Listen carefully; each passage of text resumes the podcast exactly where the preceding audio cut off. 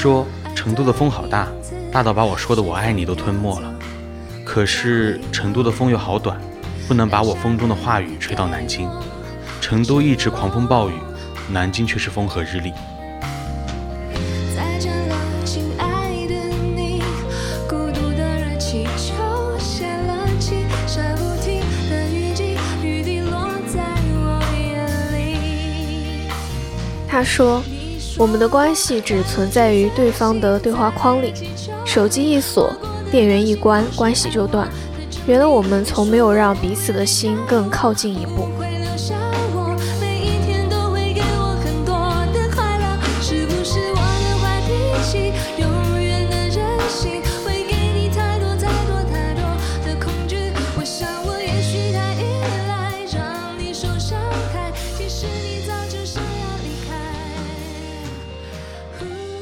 Hello，大家好，欢迎收听这一期的多云转晴，我是顺子。Hello，大家好，我是小刘。嗯，这一期是我们久违很久的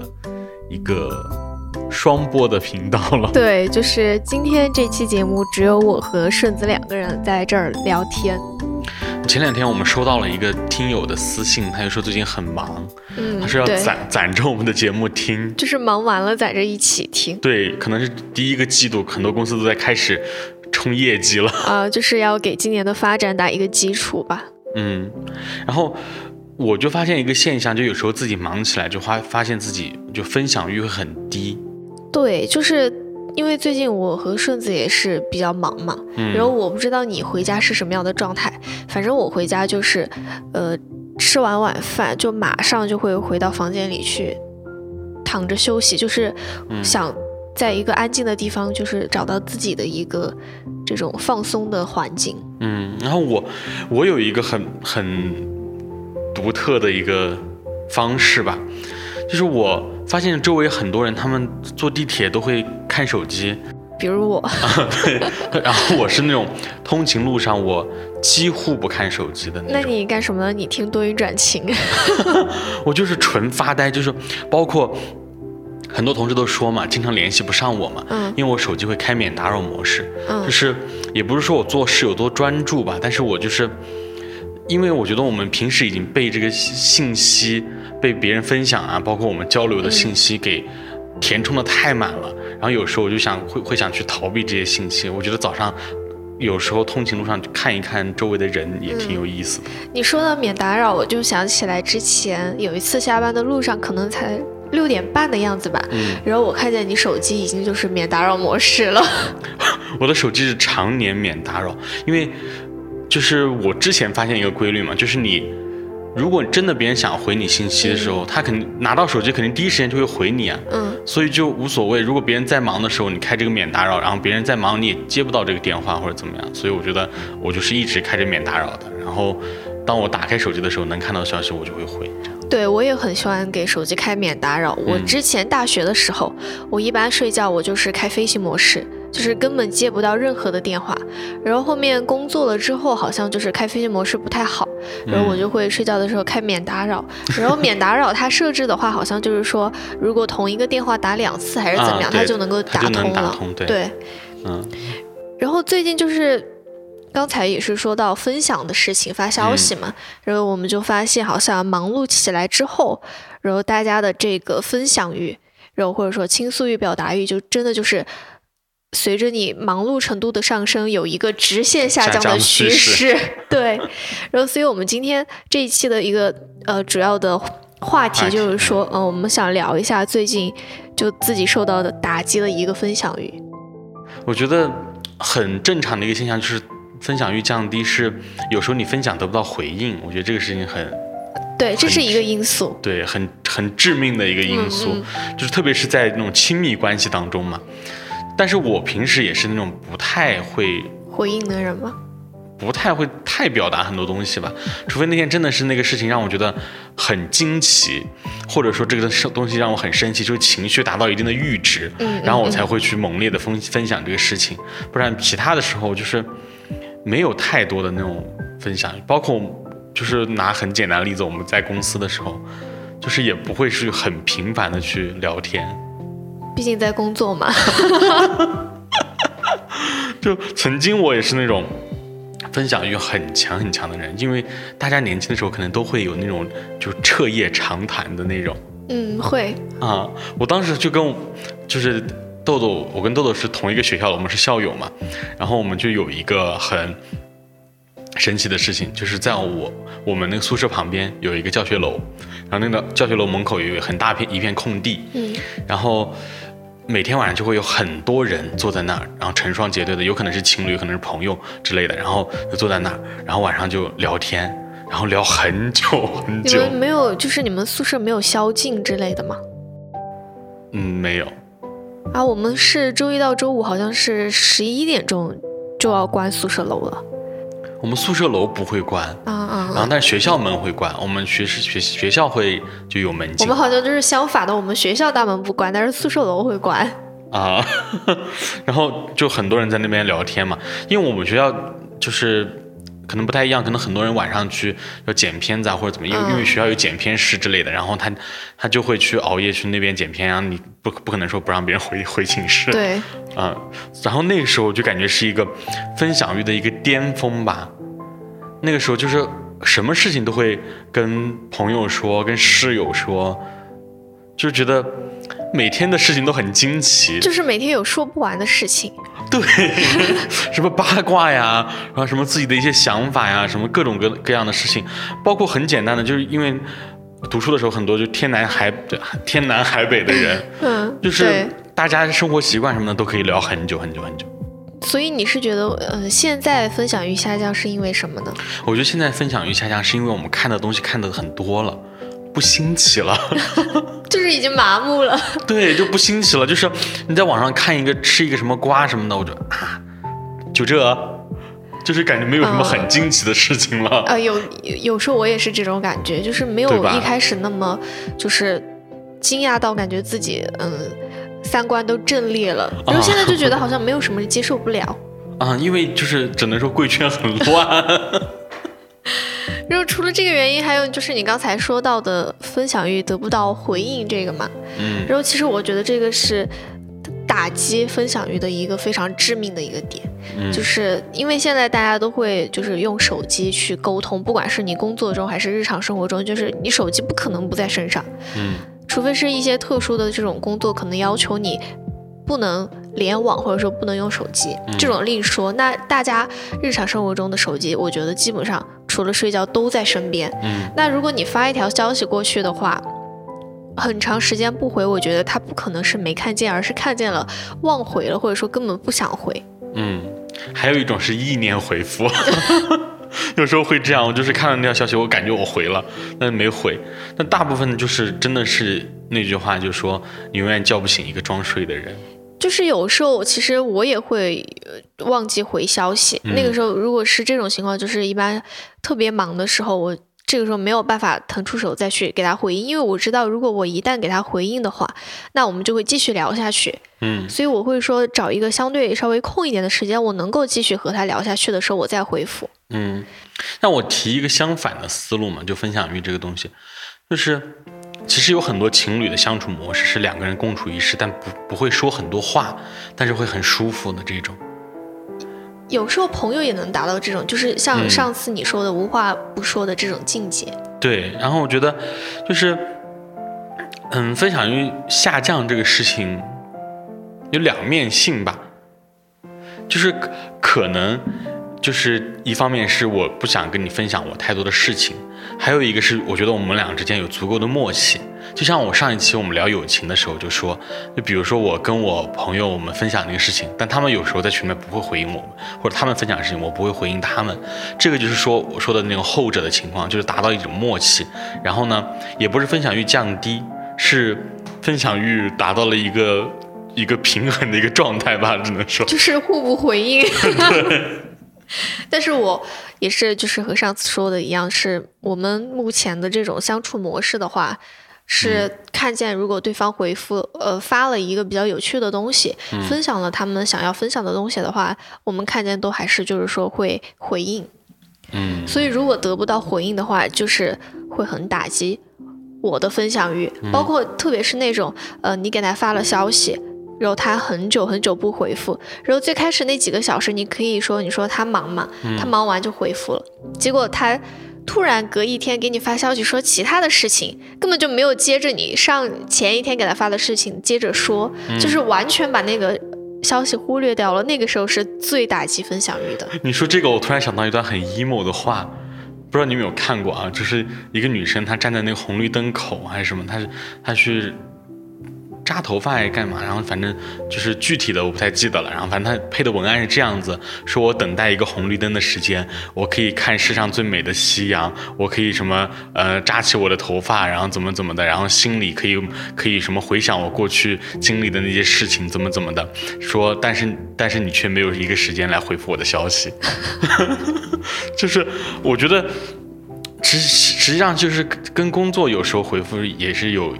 一定一定的像的程度吧。就像小刘刚才经历的那个，就是回复客户客户的那个事情，然后我就跟小刘说，我说哪怕这个事情你没有立刻能够给他一个很确切的回复，嗯你可以跟他说一个啊、我们稍后给回复，就等等于说有回应，但不一定有回复。对，这个是很重要的一个点，就是不能把人家晾着。就是有时候我也会跟我朋友，就是确实是在忙嘛，然后我就可以给他两个打两个字，在忙。有呃，有时候是我有时候直接就说忙，晚点说这种。如果我是如果我发一个东西回去，他直接发这几个字给我，我不会觉得很冷漠或者怎么样，我会就是说等他忙完了我们再继续聊，我觉得这样很 OK，、而不是就是什么话都不说，结果第二天完全用另一个话题来开启我们的聊天的内容，这个时候我就会太想继续聊下去。嗯，这个我觉得很多是存在于那种异地恋的那种情况，情侣之间嘛，对，情侣之间，很多都是异地恋的这种这种情况。我觉得朋友之间，我个人觉得还好哈。但是我会，这是我前段时间经历的一个事情。嗯，我但是反而情侣这这方面，我倒是觉得会算是比较严重的一个事情。情侣的话，我会觉得，如果你这么久都不回复，那你就不要发消息了。那就是一哎，一个人的成全好过三个人的纠结，是吧？然后除了就是我们刚才说的得不到回应这个因素，嗯然后我觉得还有一个因素会造成分享欲的下降。我不知道有一个词你有没有听过，就是嗯间歇性厌人，啊，就是总有一段时间就会觉得特别特别的烦躁，就是看见人就烦。啊，就这种 我。我经常跟小刘说，我说好烦，人怎么这么多？好像我自己是灭霸，然后就打打一个响响指人都没了。这这种对话经常发生在地铁上。对这个这个因素，我觉得。呃，是这种厌人的情绪确实是有的，毕竟咱们是一个人口大国，就是也是因为生活习惯的问题。其实我在老家或者怎么样，没有经历过，不是说没有经历过，就是这种人很多很多的情况是很少的。就我们只有逢年过节的时候才会堵车，然后或者是那种恶劣天气的时候才会堵车。然后是我现在在成都，我感觉这些堵车什么的会让我很烦躁。对，除了可能有这种，就是顺子你刚才说的这种路上堵车，然后路上人多，让自己很烦躁的情况嘛。然后我这种如果是间歇性厌人症的话，我不会说，嗯、路上怎么怎么样。我除了路上烦，我还会就是烦我的，可能有时候那种身边亲近的人，我也会，啊，不是说烦吧，就是，呃，不想沟通，就是觉得我就是不想说话。嗯，就想屏蔽掉所有人那种。对，就是想屏蔽掉所有的消息，就是不想说话。嗯，说我我厌人倒不太至于，我觉得我是有点厌蠢。最近这个词就是经常能够看见。对，就是我觉我觉得我是那种厌蠢的人。那网友不要喷我啊，我也不是说自己多聪明，但是我是那种 我是那种很很厌蠢的那种人。就是有时候在，就比如说包包括我们吐槽地铁的那那个时候，嗯嗯就是其实那些现象，它就是一种蠢的表现。然后还有一种厌蠢，就是他 get 不到你的意思，嗯，就是很多有时候我们会说一声说一些言外之意啊，或者怎么样，就是那种暗示嘛，就包括亲密关系或者是朋友之间，就是我们经常就会说懂，然后他说啊懂，就这种就我就会感觉、哦两个人很契合，所以你就是很在意就是你两个人的沟通是在同一个频率。嗯，如果没有办法达到同一个频率的话，那你的分享欲也会下降。对，嗯，还有一种就是我说话你听不懂，就是就这个现象，就之前有人说一些沟通技巧嘛，就你不要不要把说说你听懂了吗？要要不我要说清楚了吗要？说成我说明白了吗？但是我觉得现在，如果你用一个这种“我说明白了吗？我说清楚了吗”这样的一个语气去说的话，还是会觉得还是有点让对方能感受到你的一个气场。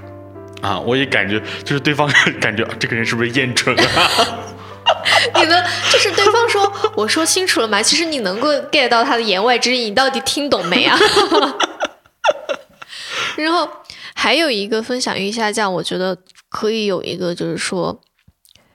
不太好的一个因素，就是沉迷于网络。这个就是我要检讨一下我自己，就是有时候在特定的某一段时间，如果我很沉迷于某一种爱好的话，比如说、呃玩游戏，或者说看剧，然后或者说看小说，嗯。反正就是沉浸在了某一个这种网络世界的爱好里面，嗯。那我就会全身心的投入进去，我就不想和别人沟通。我也差不多，但是我不是我不是那种阶段性的，我是可你能是持续的，我是那种时段性的，那可能我一天我固定的这个时间段，我是在看剧啊、看电影之类的。那我这一段时间我就很不想分享，什么事情都不想说，我就纯纯的在就是沉浸在这个事情，包括有时候周末的时候会收到工作消息嘛，但那个时候我正在看剧或者看电影之类的，我就会很烦躁。我也是，特别是我是吃饭的时候收到这个消息，如果收到这种消息的话，我真的就是完全不想再继续吃饭，就是我的食欲真的有被挫败到。对，我觉得这个也是一个很大的一个因素，就是我们还是比较，哎，可能说的有点自大了，就是偏专注型的人，就是我不太能能接受，就是啊，一心两用吗？对，我不太能接受一心两用，特别是这种有信息碰撞的这个事情，它会打断打断你正在做的这个事情的时候，对对，啊，就会就会让让你就是，甚至你会讨厌这个人，就是会马上停下手上的事情去回复他，和他进行一个沟通交流。嗯，然后我们就说了很多这种分享欲降低嘛，那么其实可以对比一下自己分享欲最盛的时候和现在分享欲降低之后的，为什么会导致这些原因呢？和最大差别是什么呢？我觉得我分享欲最盛的时候，其实你让我想，我想不到一个具体的时间点。嗯然后，但是我会想到，就是我也是之前友情那期嗯说到的，和一个好朋友当时断联了一两年没有联系嘛。嗯然后当时复联之后，那个时候我和他之间的分享欲是最旺盛的，就是。早上，嗯。其实现在一般不会说早，或者说怎么样，然后晚安怎么样，现在其实不会说这些。嗯。然后，但是那个时候就是每天每天都说，就是说会说早，然后我说嗯、呃去上课了，嗯。然后又干干干嘛干嘛，然后说嗯上了这节课要去怎么怎么样，然后说嗯吃了什么什么，就是会很小很小的事情都会我们就都会沟通，嗯，小别胜新欢是吗？就是那个时候可能是因为一两年没有这种高频度的呃沟通交流，而且是断联。然后在复联的这个状态会有一点，就是说想要很想去好好的维系这段关系，就会你怎么说呢，也不算用力过猛嘛，就是报复性的联系报复。性的联系发消息。对，我我其实我分享欲最深的时候，就刚才我说的，那是大学的时候，那个时候在我人生阶段，那个时候是我分享欲最深的。然后如果是在分情景的话，我可能分享欲最深的时候，可能喝了点酒，这种情况我可能会分享欲很深，或者就是像小刘那种，就是很长时间没有见面了，然后会分享欲很深，那你一般喝了点酒和谁分享？和对象？瞎分享，和谁分享？就是谁我都分享，我就瞎分享，就是群发。就是很多没有联系，很多很久没有联系的人，我就会去联系他，嗯就是就是感觉好像就那个到了，就到了那个地步了。包括嗯。之前阿 P 他也是嘛，他也是喝了点酒之后，他就会倾诉欲很强，他是拉着身边的人说嘛，然后说很多事情。嗯，然后刚才我说到群发这个点，我突然就想起来，嗯。我之前有一个高中同学，我说我们关系很好，嗯。他就是分享欲比比较旺盛的那种，嗯。而且他是同一个消息一模一样，他没有付，他直接就是点那个群发键、嗯发给很多人，就包括不仅发给很多人，他还会发到很多个群里，他是海王吧？然后就反正总有人会回复他。嗯，还有一种分享欲，我觉得是朋朋友圈，就是我以前也是发朋友圈很积极的那种人，嗯嗯就很爱展示自己朋友圈。其实这也算是一种分享欲嘛，就是我会分享自己的生活，哪怕一个很小的一个事情，路上碰见一个猫啊、一个狗啊这种，我也会分享。但现在好像不太会了，就像我前面说的，就觉得不新奇了。以前我看啥都觉得好新奇啊，就是。嗯，不单单是来了一个新的城市，还有很多你没有见过的人和事，然后就觉得很新奇。现在可能就是一些，嗯、现在的分享可能就是那种仪式感比较强了。嗯就比如说你真的是到春节的时候，然后分享一个朋友圈，然后我春节的时候干了什么，这种仪式感更强一些。对你说到朋友圈这个对比，我就想起我之前分享欲很旺盛的那段时间，就是我甚至会隔一段时间我会发那种 blog，啊，对，然后就是嗯很多图片拼接嘛，然后很多很多张图九宫格，嗯然后上面会有一些文字，就是记录当下的心情和记录这件事情，或者说记录这个食物的味道。嗯然后现在就是感觉发九宫格特别特别难得，几乎不会一次性发这么多东西。嗯，还有就是真的是大家变忙了嘛，就没有嗯那么时间。以前我觉得真的，以前真的就是呃，一到周末或者说不上课的时候，就是吃吃喝喝，嗯然后就很多这种事情。然后现在就是每天是工作的话，你没有什么好分享的。嗯，而且我觉得朋友圈这个东西，它这个分享，我觉得性质现在变了。以前我真的是把朋友圈在用“经营”这个词嗯也不为过。营业，对，他是在经营这个，包括就是以下其他的一些媒体，比如说有时候微博呀什么的，真的是，嗯、在立一个人设啊，或者说真的是在分享美好生活的那种，然后是在经营。我现在觉得就是朋友圈有时有时候也是也是被迫营业，因为有时候也会发一些工作相关的内容，然后就感觉整个跟我朋友圈的调性不太搭了。就干脆自己的就不发了。对，然后也会有一些反馈吧，就是，嗯，可能这样说不太好，就是包括我一些什么体制内的朋友啊，他就说，就是让他们不要去乱发朋友圈嘛，就可能会，就是不要乱分享私人生活。对，然后包括你一些观点啊之类的，可能就会造成一些不太好的影响，所以我觉得分享欲降低还有一个原因是我们变谨慎了。嗯，就是我们有一句话，就是说你三岁学说话，一生学闭嘴，就是就是这个道理。就是可能我们在慢慢学会闭嘴吧，所以我们的分享欲才慢慢在降低。然后刚才我们其实聊的是一些，就是说分享欲最旺盛的时候的一个表现嘛。然后其实我从中就感觉到有几个方面的一个对比和现在。嗯首先就是从这个分享内容上来说，以前就是很小很小的一点事情，你也会去分享。对，然后现在就像是你说的，呃，要达到一定的情绪阈值之后，你才会去分享。那一般这种都是一些大事，嗯就日常的话，就是可能很多都自己消化了，没有说要去分享怎么样。嗯然后还有一个就是说，在频率上面，之前真的就是二十四小时除了睡觉都在聊天，然后现在就是可能是只有闲下来的时候才会聊天。还有一种可能性，我觉得就是现在大家学会独处了，然后并且可以可以独处做的事情越来越多了。对，这个其实是嗯我之前一个人去看演出的时候，看完我就和我朋友说我看完了，嗯他说你一个人去的吗？我说对啊，他说你成长了。因为我觉得就是很多事情都可以一个人去做啊，看电影啊什么的都是可以一个人去做的。大家可能现在学会去一个人享受生活了。而且有的时候，其实就是说，如果你有一个很想去看的演出或者说电影，别人不想去看的话，嗯也不是也不想迁就谁。那如果他不想去，我就自己去也 OK。嗯，那有有人就说，说分享欲是一种很高级的浪漫。啊，对，嗯，这个嗯话真的就是经常看见。那你是这样觉得的吗？我觉得分享欲它也不算是浪漫吧，我觉得它跟有还是一句话说，就是说就是陪伴是最长情的告白。我觉得分享欲这个像是一种陪伴的存在，嗯嗯就是它像是就是我们俩关系当中的一个纽带，就是它不需要很旺盛，但是它有就可以。它能够持续的存在就行。对，就是它，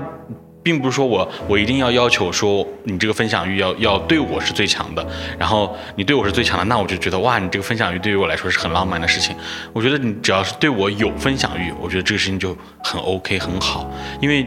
一个人他不能做到所有人都喜欢他，如果所有人都对他有那么一丝丝的分享欲，那他这个人一定是个很成功的人。其实我也是，我觉得说到最高级，那如果你说分享欲是最高级的浪漫，那其他的小事就算是低级的嘛？然后我觉得嗯这种、这种话就是有这种拉踩的嫌疑，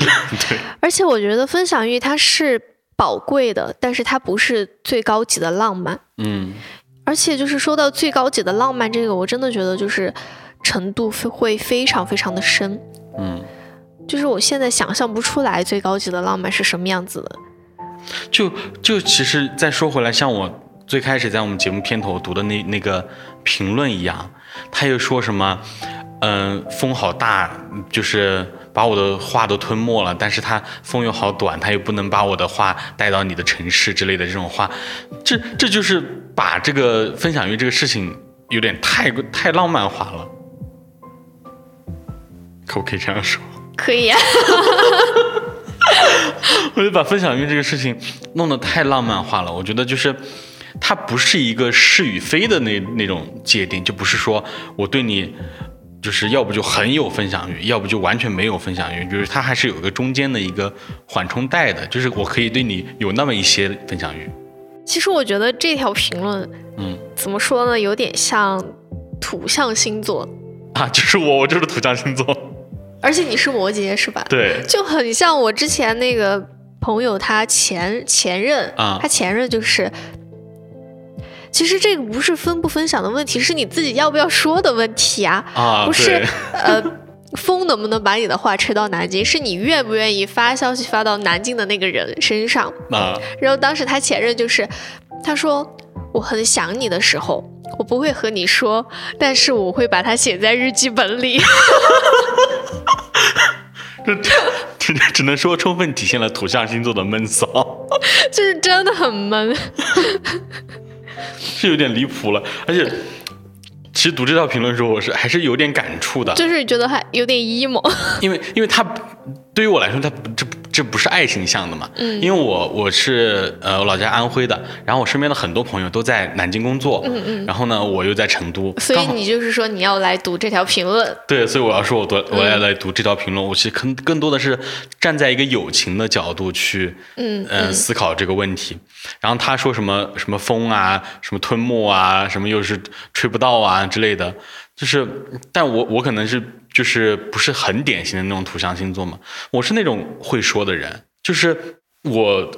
就是比如说什么我们什么什么时候约一下呀，或者说嗯哎嗯想回家了之类的这种话，我完全就是会跟我朋友去分享。对我也是。嗯，就是我觉得，反正我我是，你是不会写在日记本里我不会写在日。记本里。我觉得写日记很很麻烦。我之前也是，就反正就是这个东西坚持不下来。然后说回这个分享欲是不是最高级的浪漫？其实我嗯觉得我们可以有一种心态，就是我们在生活的这种日常中，嗯永远可以就是说怀着一个要一颗要去想要遇见最高级的浪漫的这种心态去嗯嗯，面对所有的事情。而且生活中浪漫很多啊，是吧？就是这些都是浪漫，但这些不是最高级的浪漫，所以你就有一个生活的动力，就是那个动力就是说我要努力的生活，我要去努力的去遇见这一份最高级的浪漫。嗯，这就有点像那个佟湘玉在那个它里面的那个有有有一集哈，他就说，呃，我小时候可能是想得到一个我爸从外地带带回来的关东糖，嗯。然后后来是想要新衣服，然后盼完新衣服又盼自己可以如遇到如意郎君，然后遇到如意郎君之后，他又不知道自己的目标在哪了。所以我觉得人需要有一个一直目标在那儿，那就会有一向前的力。嗯，有一个就是不容易实现的目标，或者说你不知道它具体是什么样，但是你知道它是一个什么样的类型，嗯你就会有一股劲儿。嗯，那其实这个也是有有一点像说，我们去如何去拯救自己的对于分享欲的这个事情的观点。嗯嗯嗯，那你觉得我们现在分享欲在逐渐降低，我们应该如何去再回到那个分享欲很盛的时候呢？其实我觉得分享欲降低有时候也不是一件坏事儿，但是只是说它背后折射出来的原因，有可能是因为我这段时间很焦虑。那如果如何去拯救我的分享欲，其实这个问题也可以理解成如何去缓解我的焦虑，嗯让我愿意从这种焦虑下面走出来，和愿意和别人去沟通。嗯然后我觉得有一个很好的方法，我之前其实也实行过，就是去一个人散步，嗯。而且是去一个不是很近的这种公园散步，嗯。可能需要你来回有一个多小时的时间，那就是在你一个人去坐地铁呀、坐车的时候，你可以看一下风景，你可以去思考，或者说完全的放空自己。然后你到了目的地，然后比如说我之前去的地方是兴隆湖，嗯然后兴隆湖当时我是下班之后一个傍晚去的，然后当时就是它的那个湖也有湖风，就是吹着很舒服很舒服，就可以坐在那儿看那个湖水的一些波澜，嗯。然后去吹着那个风，就是完全的放空自己，而且就是亲近自然之后，你会觉得好像没有什么事情是特别严重、特别大不了的。嗯，其实像小刘说的，他其实不是在拯救分享欲这我个事情，在拯救我自己。其实其实更多的我觉得像是在呃拯救你如何去跟人相处的这个方式。可能在短暂的逃离了这种与人相处的这种氛围之后，你又会会重新对人拾起信心，是吗？你会重新就是说，想要和他们继续沟通，保持联络。嗯，如果是我的话，我拯救分享欲，我可能是那种就是走出舒适圈，就还还是我们之前说的那有有一期嗯啊，就是说社恐和社牛的那一期，就是你要走出你那个舒适圈。其实曾经我也不是那种会跟陌生人很打交道的那种人，我现在甚至能够跟司机聊一路。这个我感觉我真的就是我。对我来说真的很难，可能会在某一个点会被点醒吧，也有嗯可能会一直这样下去。觉得都是自己的选择吧，我觉得怎么舒服都怎都、嗯都可以。但是我觉得这个事情是个很好的事情，我一定建议大家去尝试一下啊。因为以前我我觉得，比如说你打到一个网约车，嗯然后那个司机跟你说话，你会觉得很烦，很多人都会有这种想法。我曾经也是这样的想法，然后后来我试着就是。比如说跟这个司机聊聊天啊，或者怎么样怎么样，我发现很很有意思，就是因为他每个人他会遇到不同的乘客，然后呢，他自己身上也有很有意思的故事。比如说上一次我遇到了一个那个一个女司机，她就跟我她自己很主动的跟我分享事情，就是我我我打车去那个地方，她说啊你去那个地方弄头发怎么怎么，我说啊是的，她说哎这个地方这个这个店啊、呃开的到处都是怎么怎么的，她说哎我家就就离那个地方很近，然后然后怎么然后她就跟我聊到她说她后来接了一个电话，她她好像是家里面人问他最近在干什么，然后他就说在开，他没说自己在开网约车，然后那个也不算阿姨吧，姐姐。然后她就说她在家，因为是本来是做家庭主妇的一个全职太太，然后她她说她在家就想搞一些外快之类的，然后结果被骗钱了，然后那个钱也没有又没有追回来，然后她说那我就嗯、想着出来开网约车赚赚钱啊，怎么怎么的，然后不止这这一个事情吧，我觉得很多人他背后其实有很很多故事，就是。就其实听一听陌生人的故事，同时也可以增进你自己的分享欲。这个我和你有一个类似但不完全相似的一个点，啊，就是我很喜欢，就是比如说在人很多的地方，嗯我就会去看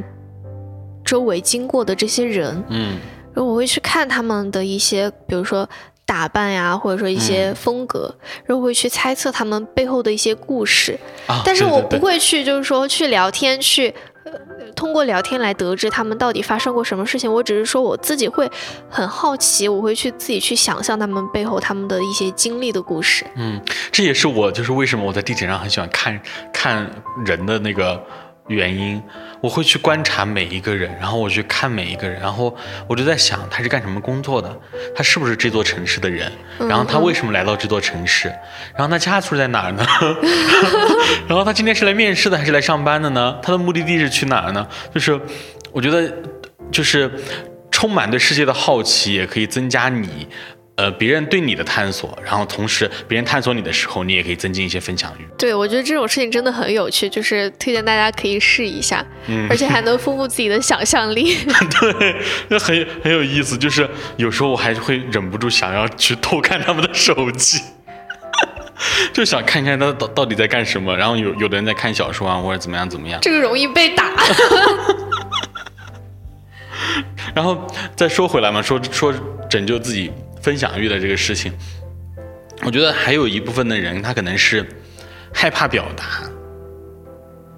就是没有得到过好的反馈，或者说肯定的反馈，嗯然后就会越来越封闭自己吧。或者说我们之前有有一次准备聊的那个选题叫词不达意，嗯，他有的人他可能是就是不太会表达自己此刻的情绪，或者是就是没有完全去完全表达清楚自己想要说的那些话，然后可能就限制一部分他自己的表达欲了。对，所以就是我就是建议大家就多多多去表达，多去尝试表达。其实，嗯、虽然说就是语言表达是有技巧的嘛，但是只要真诚就可以。而且就是真的不要害怕出错。嗯有的人可能就是会很谨慎，害怕自己说错什么而不敢表达，比如说我。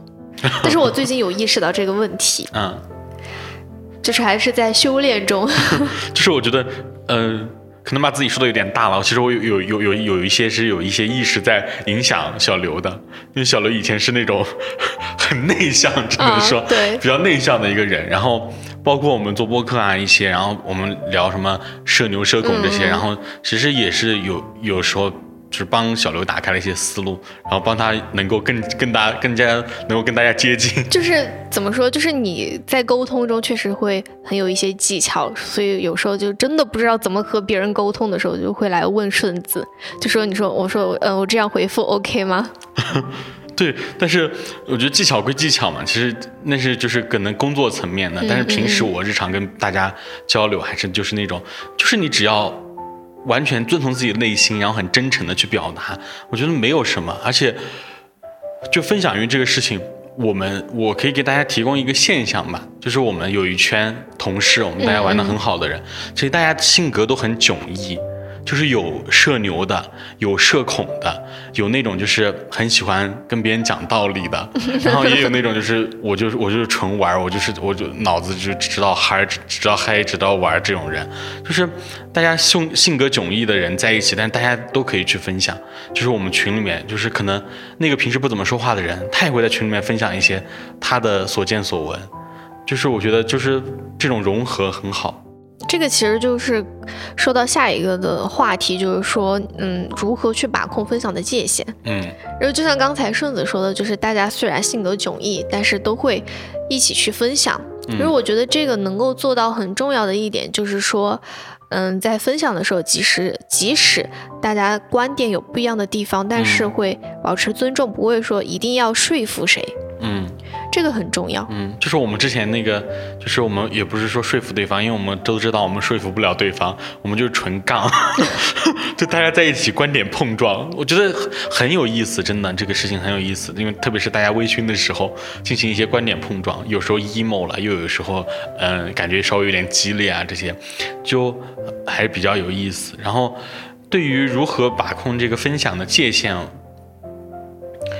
首先，这个事情我们得判断这个什么叫越界，嗯。就是，嗯，包括我探探索别人的分享欲的时候，我会很注重去就不要去探索别人的隐私，对，这个很重要。嗯，或者是我我不要去探索跟我没有关系的人和事，